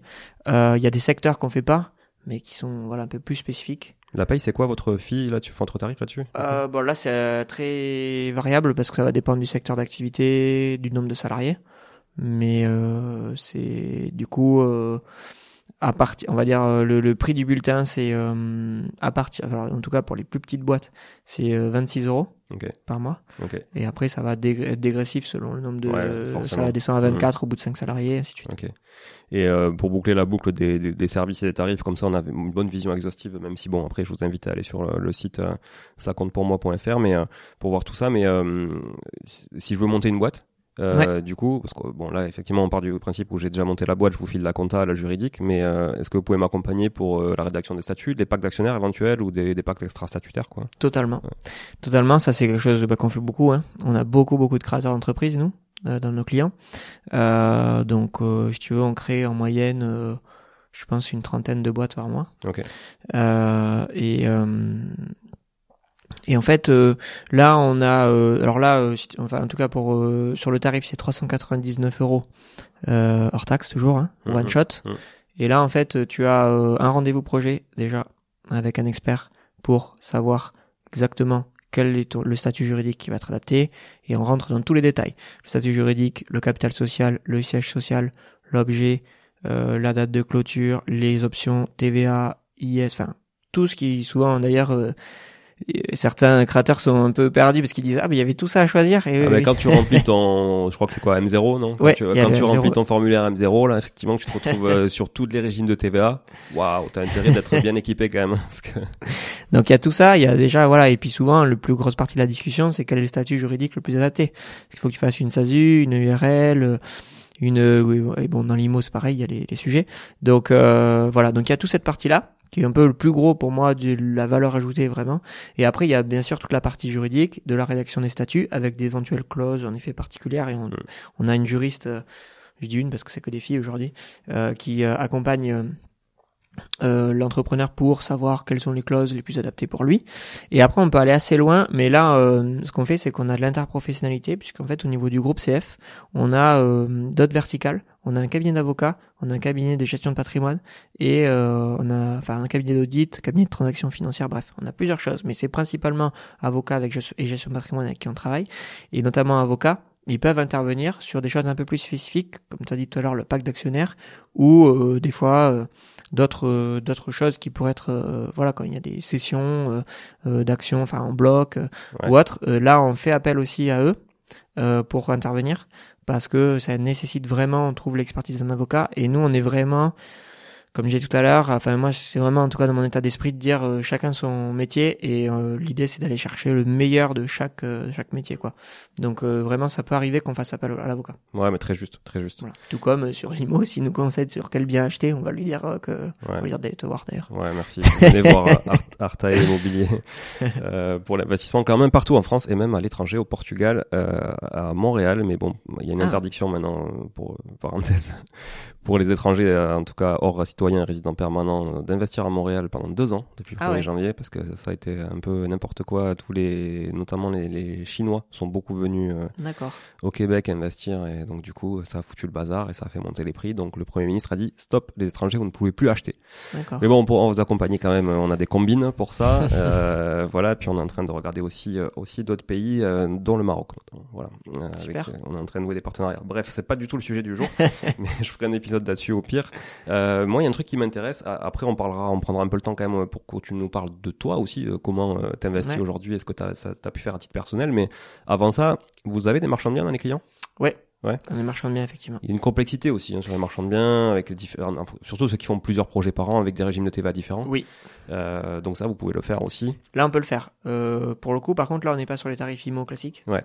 On est sur les tarifs euh, plutôt euh, bah, d'une boîte classique en fait. Ouais. Et là pareil, c'est c'est un forfait. Euh, ouais, c'est un forfait. Là on fait pour le coup sur les marchands de biens, il y a certains secteurs et ça en fait partie. Où là on fait en effet sur devis parce que selon la spécificité, comme tu l'as dit, ça change beaucoup de choses s'il y a de la TVA ou non. Mm, mm. Parce que si c'est que de l'habitation de plus de 5 ans sans TVA classique, on va dire, qui est de l'achat-revente assez rapide aussi, que tu gardes pas le bien en location, etc. Ouais, si t'es hors champ de TVA, ça. Voilà, si t'es si t'es mm. si, ça c'est pas trop, c'est pas un problème. Si tu rentres dans la la TVA sur marge, hmm. ça devient plus compliqué. Et quand tu manipules à l'intérieur de la même boîte plusieurs projets en effet, où à la fois il y a par exemple euh, du marchand de biens pro et du marchand de biens habitation, ou euh, il y de la division avec une maison ancienne ou du terrain neuf. voilà, c'est ça. Là, ça devient plus complexe. Mais euh, on peut faire. Mais en effet, on, on ajuste et on voit. Là, on étudie vraiment le projet pour savoir, pour être sûr de pouvoir bien accompagner en effet la personne. Et ça change tous les ans. Ouais, en plus. Euh, en fonction des typologies de projets euh, de la boîte. Donc, et ouais, euh, c'est ça qui est assez complexe à suivre. Mais bon, généralement, après, il y a. Nous, ce qu'on a, en tout cas, ils sont assez euh, réguliers, on va dire, sur leur typologie, surtout sur l'habitation. Ouais. Et pas trop de découpe. D'accord. Donc, ça, en fait, c'est pas les plus complexes, en effet. Ouais, ouais, mm. ok. Bon, très chouette. Hein, on pourra s'en reparler. Hein. J'avais des besoins sur le sujet, hein, notamment sur, sur une des boîtes de marchands. Euh, cool. Est-ce que tu peux, euh, alors tu as l'air quand même d'être assez calé en IMO, euh, tu vois, d'aimer ça en tout cas. Euh, est-ce que tu peux nous dire ce que tu as fait toi du coup de ton côté hein, sur la partie patrimoniale? Ouais, bah moi j'en fais pas assez à mon goût en tout cas. Comme je te disais tout à l'heure, bah, par manque de temps, hein, franchement c'est un vrai, une vraie problématique de, de, de temps à, à, dédier à ça. en fait, moi ce que ce que j'ai fait, c'était plutôt des choses par opportunité et par la force des choses entre guillemets. C'est-à-dire que hum, alors mon, premier mon premier truc en fait c'était mon ancienne résidence principale quand j'étais euh, donc sur le bassin d'Arcachon. J'avais euh, du coup une maison euh, que quand je suis bougé quand j'ai bougé sur Toulouse, je l'ai conservée. Et, et j'ai et, et je l'ai mis en location. Alors au début, je l'ai mis en location parce qu'en fait, je m'étais dit, et on est plutôt sur un investissement patrimonial. Euh, donc l'investissement patrimonial qui, euh, euh, je savais qu'en fait ça allait prendre de la valeur. Typiquement, par contre, c'est sûr que c'est pas une opération de rendement, puisque c'est quelque chose mais sur une maison c'est pas là où tu as les meilleurs rendements hein, clairement surtout avec beaucoup de mètres carrés mais par contre clairement en termes de patrimoine notamment sur cette région là ça te permet vraiment de de, de faire une opération patrimoniale qui que c'est un bien que j'y tiens encore, hein, donc c'est pas euh, c'est pas encore euh, acquis, mais je sais que la valeur euh, de marché aujourd'hui par rapport à la valeur d'acquisition quasiment fait x2 en bah 8 ans. Ok. Tu vois. donc il y a un vrai en gros aujourd'hui c'est la valeur du la valeur des terrains. La valeur du terrain vaut plus que la valeur de la, maison à l'époque. donc euh, du coup c'est euh, là il y a une vraie opération. Alors ce que j'ai fait là-dessus c'est que historiquement c'était de la location euh, classique location nue. Après j'ai tenté de faire de la location saisonnière Airbnb pas terrible. Ah ouais. Sur une maison comme ça en fait parce que euh, bon, il n'y a pas de piscine et en fait, euh, je pense que c'est un gros critère sur cette région-là. Comme il y a l'océan et la mer, il y a les lacs, il y a tout ce que tu veux, mais ça reste quand même un critère. Et euh, c'est une maison qui est assez grande, donc euh, je pense que c'est c'était pas forcément bien dans la cible du marché. J'ai essayé un été et comme pour moi j'ai pas rempli l'été, ça veut dire que c'était pas enfin autant loué à, à l'année parce que si tu veux, le prix de la semaine, c'est à peu près le prix du mois en location à l'année. Mais si je loue pas tout l'été, ça veut dire que ça vaut pas le coup. Et louer pour trois jours et tout, ça m'intéresse pas, c'était que la hmm. semaine. Donc ça n'a pas marché, du coup j'ai gardé le meublé, et euh, mais maintenant je le loue en meublé à l'année. Ok. Euh, Donc t'arrives à louer une maison, euh, une grande maison en meublé sans problème. Quoi. Ouais, ouais, franchement ça se loue assez bien, assez vite. Euh, franchement, euh, bon, enfin, la, ouais, la rentabilité est pas exceptionnelle, mais ça te couvre euh, complètement. Enfin, moi, c'est totalement, ça s'autofinance totalement, s'autofinance le prix, la taxe foncière, etc. Et encore une fois, bah, tu vois, on parlait des projets d'IMO tout à l'heure. Là, c'est clairement pas un projet pour faire du cash, c'est un projet patrimonial. Ouais. Et au final, à la sortie, je vais gagner potentiellement plus que ce que j'avais fait à tout prix du rendement sans plus-value. C'est la différence. J'insiste souvent là-dessus dans, dans dans mes séminaires notamment que j'anime, c'est la différence entre rendement et rentabilité, quoi. Exactement. ouais, c'est ça. Ça n'a rien à voir et effectivement, les gens confondent un peu tout. Ouais. Et il y a deux façons de gagner de l'argent instantanément ou plus tard. Ouais, ouais, c'est ça. Donc euh, là, euh, c'est ça. Et l'avantage maintenant, plus comme je l'ai en meublé, euh, bah, du coup, alors c'était une SCI que j'avais à la base. Et là, j'ai transformé en SRL de famille depuis que je passe en meublé. Donc là, en fait, euh, bah, c'est une SRL de famille, location meublée, ouais, donc fiscalement, c'est canon parce que il y a pas de, comme c'est pas une énorme renta, il y a la déficit, il y a du déficit, pardon. Euh, et à la sortie, j'aurai le plus la hum, plus-value des particuliers qui va s'appliquer, donc pas une énorme imposition parce que tu as un abattement pour durée de détention. Je pense que je vais pas tarder à le vendre quand même, mais euh, je pense que ouais, ça va pas trop tarder. Je pense que quand le locataire la partira, euh, tu penses quoi des gens qui, euh, qui font comme toi, c'est-à-dire qui ont une résidence principale, qui mettent en location et qui essaient quand même de le revendre comme si c'était encore leur résidence principale pour éviter euh, l'imposition eh, sur la plus-value. Ça dépend de la durée euh, sur la. Moi, ça fait 8 ans, donc. Euh... Ouais, et tu pourrais, y revenir, euh, un an, quoi. Ouais, bah ouais, c'est alors c'est 6 mois minimum euh, pour vraiment fiscalement. Ils regardent 6 mois. C'est pas écrit ça, c'est juste ouais, mais un peu de jurisprudence, quoi. C'est ça. Ouais, c'est de la jurisprudence pour établir une une résidence stable, c'est 6 mois. Que ce soit d'ailleurs pour la résidence principale ou que ce soit pour euh, le domicile fiscal, par exemple. Ouais. Euh... Mais bon, ça voudrait dire qu'il faudrait que tu fasses pareil ici, donc tu abandonnes euh, ta résidence principale ici. C'est ça, ouais. Ce qui est un peu compliqué, c'est ça. Et bon, c'est jungle de résidence principale et ça, c'est un peu checké quand même. Et puis bon, faut que tu faut vraiment qu'il y ailles habiter parce que potentiellement après, ils vont contrôler euh, un certain nombre de choses. Donc, c'est un peu touchy. Mais moi, je, en tout cas, je veux pas m'y amuser. ouais, non, en plus, si la détention est longue, pour le coup, avec l'abattement progressif, bon, mais du coup, effectivement, tu t'y retrouves. C'est ça. Après, euh, bon, je vais quand même prendre un bon ticket. J'ai déjà un peu estimé. Ouais. Mais bon, tu te dis, euh, de toute façon, euh, quand tu gagnes de l'argent, tu payes l'impôt. Donc, il y a pas de miracle au bout d'un moment. Tu, gagnes, tu payes. Voilà, c'est ça. C'est le jeu. Donc, mm. au final, ça va, ça va bien s'équilibrer. Donc, je pense que je vais pas tarder à réaliser l'opération. Euh, et justement, quand je l'aurai réalisé, là, potentiellement, avec euh, le cash dégagé, ça me permettra potentiellement de vraiment accélérer les choses parce que la vraie problématique qui fait qu'aussi j'y suis pas allé euh, peut-être un peu plus encore que ça dans l'IMO, c'est que ce bien-là, étant donné qu'il est quand même à 3 heures de route d'ici et tout ça, bah, enfin, il est assez énergivore. C'est-à-dire que, enfin, c'est pas souvent qu'il se passe quelque chose, mais quand il se passe quelque chose, Ouais. là il y a eu un truc il y a pas longtemps, euh, pff, c'est c'est compliqué, c'est très très complexe à gérer.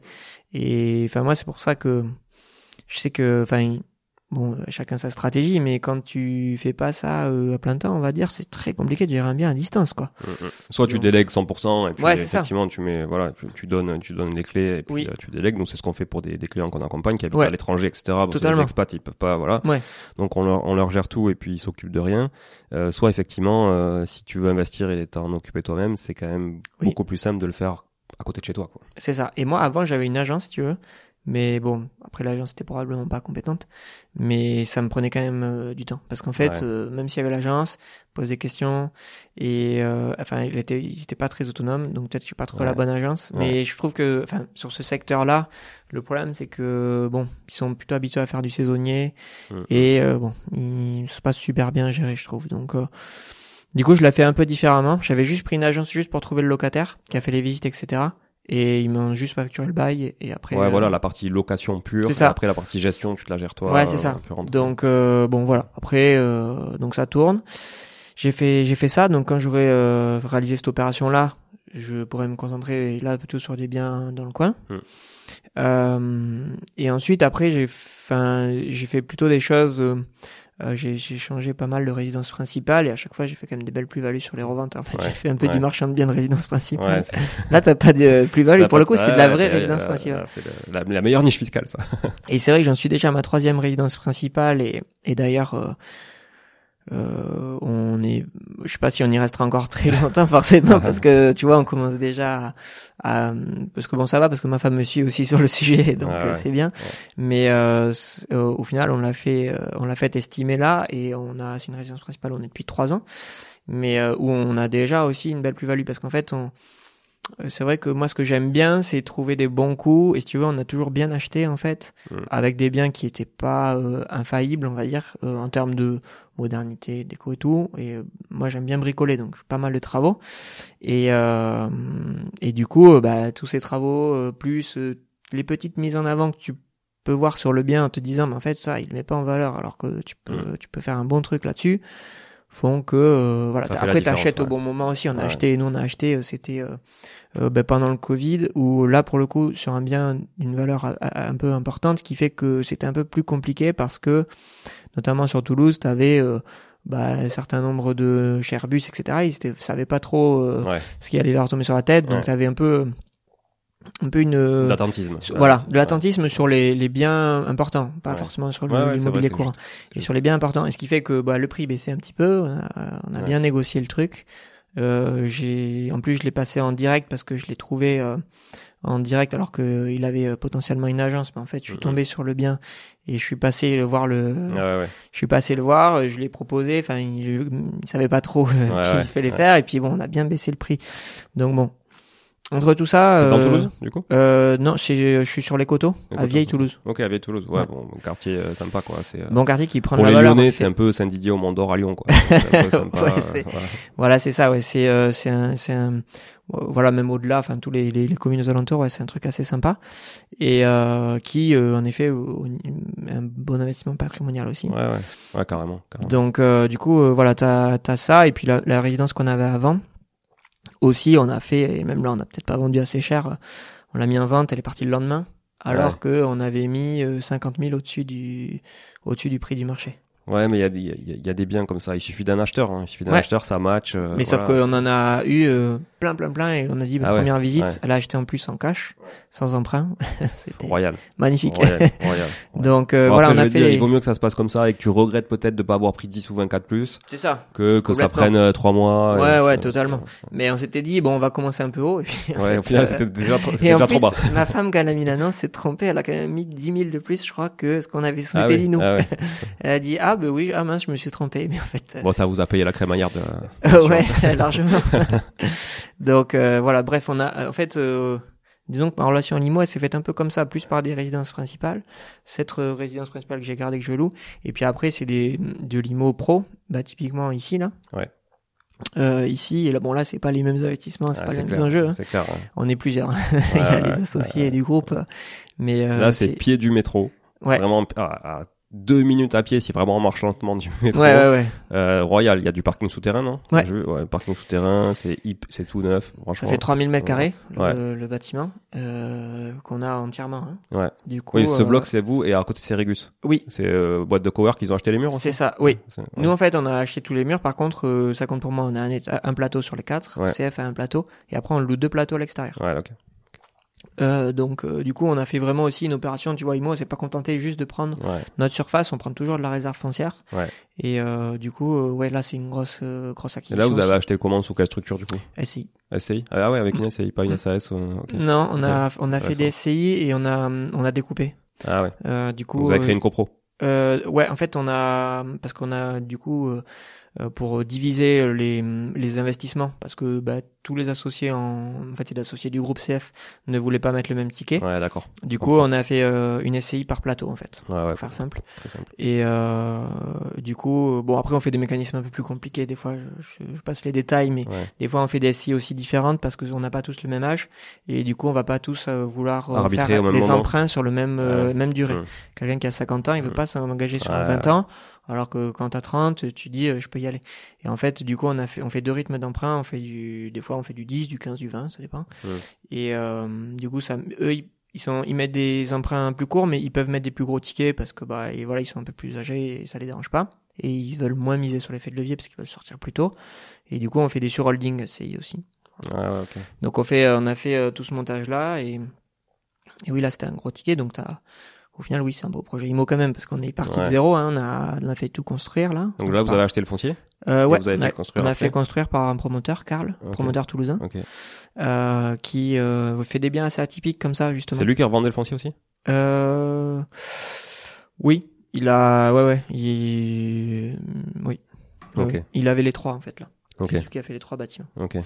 Et, euh, et voilà. Et en fait, euh, ça, c'est vrai que ça, ça fait un beau rendu, c'est un beau bâtiment qui a une C'est quoi le coût global du projet valeur.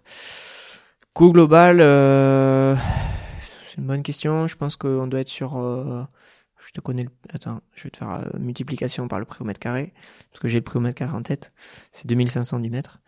Il y a 3000, donc ça te fait à peu près euh, 7 millions 7 5. millions 5, ouais, c'est ça Hmm. 7 millions 5 Ça doit être après, allez, 8 millions peut-être Ouais, ok. euh, au global. Oui, ok. Avec les, les aménagements extérieurs aussi Ouais, ouais, ouais, tu dois être à, ouais, les- ouais, je compte même pas les parkings, ça va être dedans, donc, Ouais. allez, un bon, bon 8 millions, Ouais, bon, c'est facile. Euh, Et vous êtes combien, du coup, une trentaine euh, d'associés au global? Non, non, non, on n'est pas autant. ah, y a... ah non, tout le monde n'a pas mis. Non, euh, ouais. Sur certains plateaux, on est Ouais. 8. euh, Ah ouais, d'accord. sur les deux derniers, on est 8. Et sur les deux premiers, on doit être euh, une vingtaine. Bon, c'est cool. un peu moins, peut-être. C'est cool. Ça fait un bel invest, tu dis, au Ça final. fait des beaux invests, ouais. Au final, tu sais, il y a des gens, ils ont, euh, ils te disent, euh, moi j'ai 100 lots, Oui, euh, ouais, c'est 100, ça. 100 parking dans la Creuse, euh, Ouais. bon, ça vaut rien. Euh, toi, tu dis, bon, moi j'ai, j'ai que dalle à part ma résidence principale et un peu de bureau, mais bon, au final, ça, ça commence à peser quand même. Oui, oui, c'est clair. Voilà. Non, non, c'est clair. Après, euh, c'est vrai que ça, c'est un gros. euh, Il y avait un petit ticket à mettre aussi, mais bon, c'est vrai qu'il y a un gros effet de levier, quoi. Ouais. Très, Ouais, très gros effet de levier, parce que Là, c'est on 15 sort- ans, du coup? Euh, ouais. Ouais. On, on sort pas de cash, mais par contre, euh, enfin, tu regardes juste le loyer qui rentre, en fait. euh, Bien sûr. certes, il rembourse emprunt, mais ça te fait un effet de levier co- colossal. Ouais. Donc euh, ça, c'est clairement une opération patrimoniale aussi, euh, qui, qui est pas fait pour dégager. Mais bon, t'as des- sur le pro, t'as quand même un bon rendement. Généralement, sur du pro, euh, t'arrives à quand même avoir... euh, Enfin, si tu vas pas aller claquer des rendements euh, comme sur certaines habitations bien choisies à plus de 10%, mais tu, si tu fais un bon 7%, tu vois, 6-7, euh, où Ouais. t'as rien en face parce que tu refactures tout, ta taxe Ah, foncière, c'est tes ça, ton brut, c'est ton net, quoi. En Ouais, c'est ça. bien. Donc, un euh. Ouais, c'est ça. Mais Mm. quand t'as 6, 7 euh, et que t'amortis bien, t'as pas trop d'IS. Ouais. Du coup, tu fais un bon effet de levier aussi. Mais bon, c'est vrai que les bureaux, c'est souvent pour toi, enfin, c'est assez dur à, à trouver, à bien faire des invests, à avoir les bons coups sur du pro. hein. J'essaye, je regarde, mais c'est pas évident. Non, non, mais c'est vrai que c'est un autre métier. Tu vois, moi, je maîtrise moins pour le coup la, partie euh, locaux commerciaux et, euh, et bureaux. J'ai un, un ami qui fait ça très très bien, et, euh, qui, qui fait des gros lots de bureaux, qui revend notamment à des fonds d'investissement, euh, qui ont des, des gros, enfin, qui, qui collectent des fonds et donc qui ont des investissements à faire. Bah, type les grosses foncières, hein, BNP, Ouais. Real Estate, etc. Ouais, bah oui. Franchement. euh, BNP, ils trustent tout le marché, voilà, là, surtout tout sur le marché et en fait la moitié sont vides. Ouais. Enfin, c'est que du stock en fait. Mm, mm, mm. Et euh, voilà. Mais euh, mais moi je ouais, je maîtrise pas forcément le sujet, mais c'est très très intéressant je trouve pour diversifier justement avec l'habitation. Ouais, Carrément. totalement. Tu peux diversifier. Et après, le troisième volet que j'ai fait, qui euh, était un volet, euh, alors qui est un peu un mix, c'est de la SCPI. Euh, parce que bah là, c'était un peu l'idée de dire euh, euh, j'ai un peu de cash excédentaire. Euh, et mais bon, je n'ai pas encore le temps nécessaire à vraiment mettre d'autres projets en œuvre. Donc, du coup, bon, bah, et puis en plus, c'est pas des montants de cash énormes. Avec Donc, du levier, du coup? euh, Non, sans levier. Non, sans levier. Quoi, Sans levier. C'est vrai que on pourrait mettre du levier, mais je me suis là maintenant, enfin, avec les taux actuels, je sais pas si Ouais. ça vaudrait forcément le coup euh, de faire du levier pour de la SCPI en tout cas. Mm, mm, mm. Euh, mais bon, t'arrives à avoir des bonnes rentas quand même si tu choisis bien tes trucs. Tu vois là sur 2022, j'avais calculé, j'ai fait du 6% quand même. Ok. C'est qui? euh, Tu peux les citer, la CPI ouais, j'ai du Heroco principalement Ouais, ok. Bon, euh, et du Quorum. Ok. Et après ouais, tout- Quorum enfin, qui est très très connu. euh, et c'est- toutes les quorums parce ouais. qu'en fait il y a quorum, j'ai les trois quorums en fait, j'ai quorum origine, XL et Orion, plus du Heroco. J'en ai quatre différentes, ça se diversifie bien. Et en fait t'as Heroco qui va être plutôt sur du 7%, quorum plutôt sur du 5,5, donc ça te fait une moyenne autour de 6. Et en fait t'assures le coup parce que quorum c'est une grosse machine qui va jamais être en dessous de 5 pour le coup. Et Heroco ils sont à 7 mais je sais pas jusqu'à quand. Oui. Au bout d'un moment Ouais, ils vont- ils- ça va forcément En descendre, gros, parce que c'est la start-up de la SCPI, quoi. c'est une jeune SCPI, Ouais. mécaniquement, quand ça commence, il y a un plus gros rendement parce Ouais. que ben, c'est plus facile. Ils, ont moins de fonds à investir, donc ils peuvent trouver des bons coups. Et puis il n'y a pas trop eu de vacances locatives, parce qu'ils ont C'est pas de turnover. Dès que tu mets de la... Parce que le, le problème des locaux commerciaux des bureaux, c'est la vacance, quoi. Elles peuvent, les périodes peuvent être très très longues. Mm. Très longues, Il faut les faut que ton rendement puisse le quoi. Ici, on a mis euh, plus d'un an avant de trouver un locataire. Et ouais. Mais bon, il y avait quand même euh, 1000 mètres carrés loués aussi. Ouais, ouais, oui, oui, euh, 1000 mètres carrés, tout neuf, au pied du métro, bon, ça faut doit trouver pas être une- non plus, donc. euh, Ouais, c'est ça. Il faut trouver quelqu'un qui cherche 1000 mètres carrés, quoi. cherche mille, ouais, ouais. Parce que nous, on voulait pas découper à l'infini, donc on a préféré attendre. On a fait, on a repoussé l'emprunt et on a préféré attendre à avoir un plus gros, un plus gros locataire. Bon, mais très chouette, hein, franchement. En tout cas, euh, bravo pour euh, tout ce que tu as pu faire. Déjà, pour ce que tu as fait de, de ça compte pour moi, ça c'est clair. Euh, je pense que ça a inspiré euh, plus d'une personne pour aller challenger son expert comptable. Et donc, euh, à mon avis, ça va faire quelques visiteurs sur, euh, sur le site. Donc, ça, c'est plutôt. Ouais, ce qu'on ce qu'on n'a pas dit tout à l'heure, euh, c'est que pour donner une visibilité un petit peu aussi là-dessus, ça compte pour moi, c'est euh, 3 pff, on doit être à 4000 clients je pense aujourd'hui pour donner une un peu des tu vois des métriques pour ceux qui connaîtraient pas. Euh 4000 clients et on est 80 euh, un peu plus on est 85 80 85 personnes. Ouais. Donc euh, tu vois vraiment on met justement le paquet pour avoir du monde pour s'occuper de ces clients-là. Mm. Et, euh, et voilà. Et ça c'est euh, en horizon enfin ça fait à peu près euh, un peu euh, 6 millions 5 de chiffre d'affaires. Ouais, donc euh, bon, c'est solide, il y a de l'assise. euh, voilà. Voilà. Voilà. Et, et euh, voilà, c'est pour donner en tout cas le périmètre de d'intervention Ouais. qu'on a quoi. Mais très très intéressant en tout cas. euh. Merci beaucoup Mathieu. Euh, Est-ce que tu veux euh, ajouter une dernière chose euh, pour les auditeurs qui nous écoutent et auditrices parce qu'il y en a beaucoup aussi? Ben euh, écoute, euh, si en tout cas vous- si ça vous intéresse, je vous invite en effet à aller sur le site de Ça compte pour moi pour euh, notamment en tout cas toute notre partie contenu parce qu'on a un blog et on a euh, comme je disais tout à l'heure beaucoup de guides et de simulateurs, hein, beaucoup de simulateurs IMO notamment. Pour rebondir sur le sujet IMO, on a des simulateurs par exemple pour choisir entre SCI, IR ou IS. Dernière question. On a des simulateurs pour, euh, mais par exemple, si tu lances un projet l'MNP, voir bah, combien il va te rester à la fin.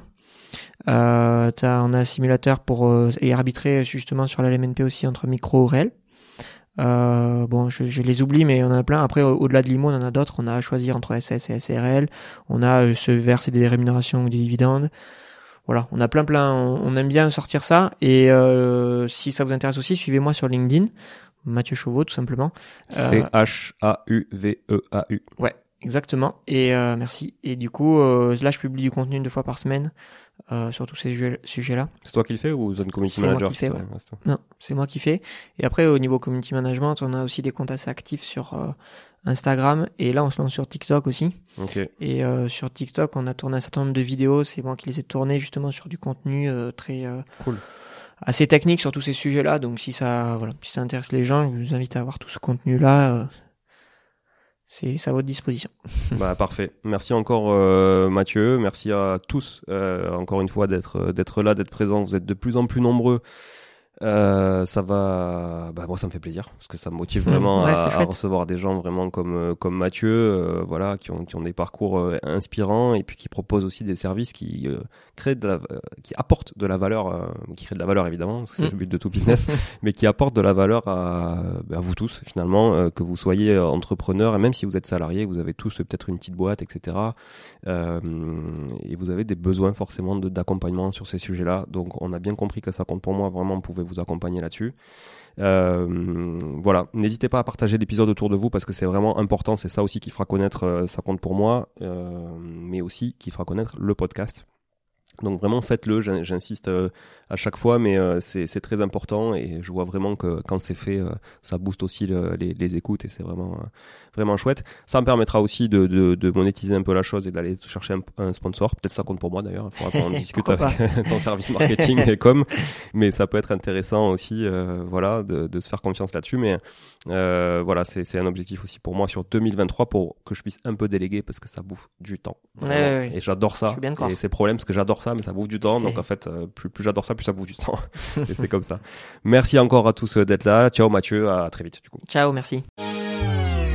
Hop hop hop, avant d'écouter le closing de l'épisode, et je sais que vous êtes nombreux à apprécier cette petite musique, euh, euh, je vous rappelle que du coup, j'ai négocié avec Mathieu, après l'enregistrement de l'épisode, un code promo pour que vous puissiez bénéficier d'un mois offert, de sorte à tester tous les services de sa compte pour moi. Et si comme moi, vous avez été après l'épisode convaincu de ce que ça peut vous apporter en matière de comptabilité et de juridique sur toutes vos sociétés, immobilières ou non, SCI, LIS, LMNP, SRL de famille, etc. sur tous vos besoins en la matière.